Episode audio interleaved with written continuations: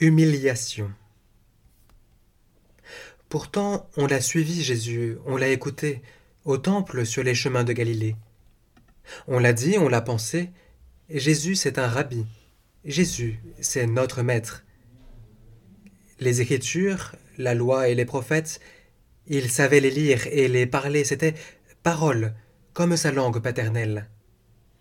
L'Écriture, les psaumes et les poètes, Mot à mot, c'était lever d'étoiles dans nos cœurs.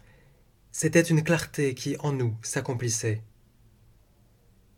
Pourtant, il nous l'a dit, au temple, sur les montagnes de Judée. Il nous l'a dit que la nuit allait venir, qu'on allait le faire descendre tout en bas. On ne voulait pas y croire. Cette parole-là était plus dure, apparemment trop dure à avaler.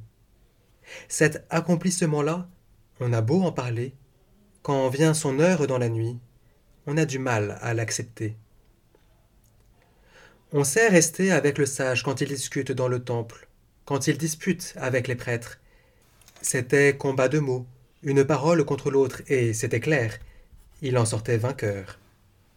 Mais quand c'est la nuit, et qu'on le traite comme un voleur, quand dans la violence il parle de douceur, quand dans l'humiliation il n'ouvre pas la bouche, ce langage-là, parole, nous est trop dur, et tous, nous avons pris la fuite.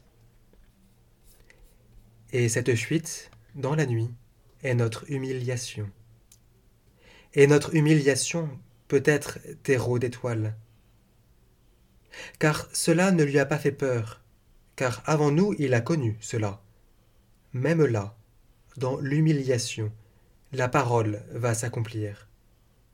Par là même, l'aurore inexorable va se lever de terre, veut se lever dans notre cœur.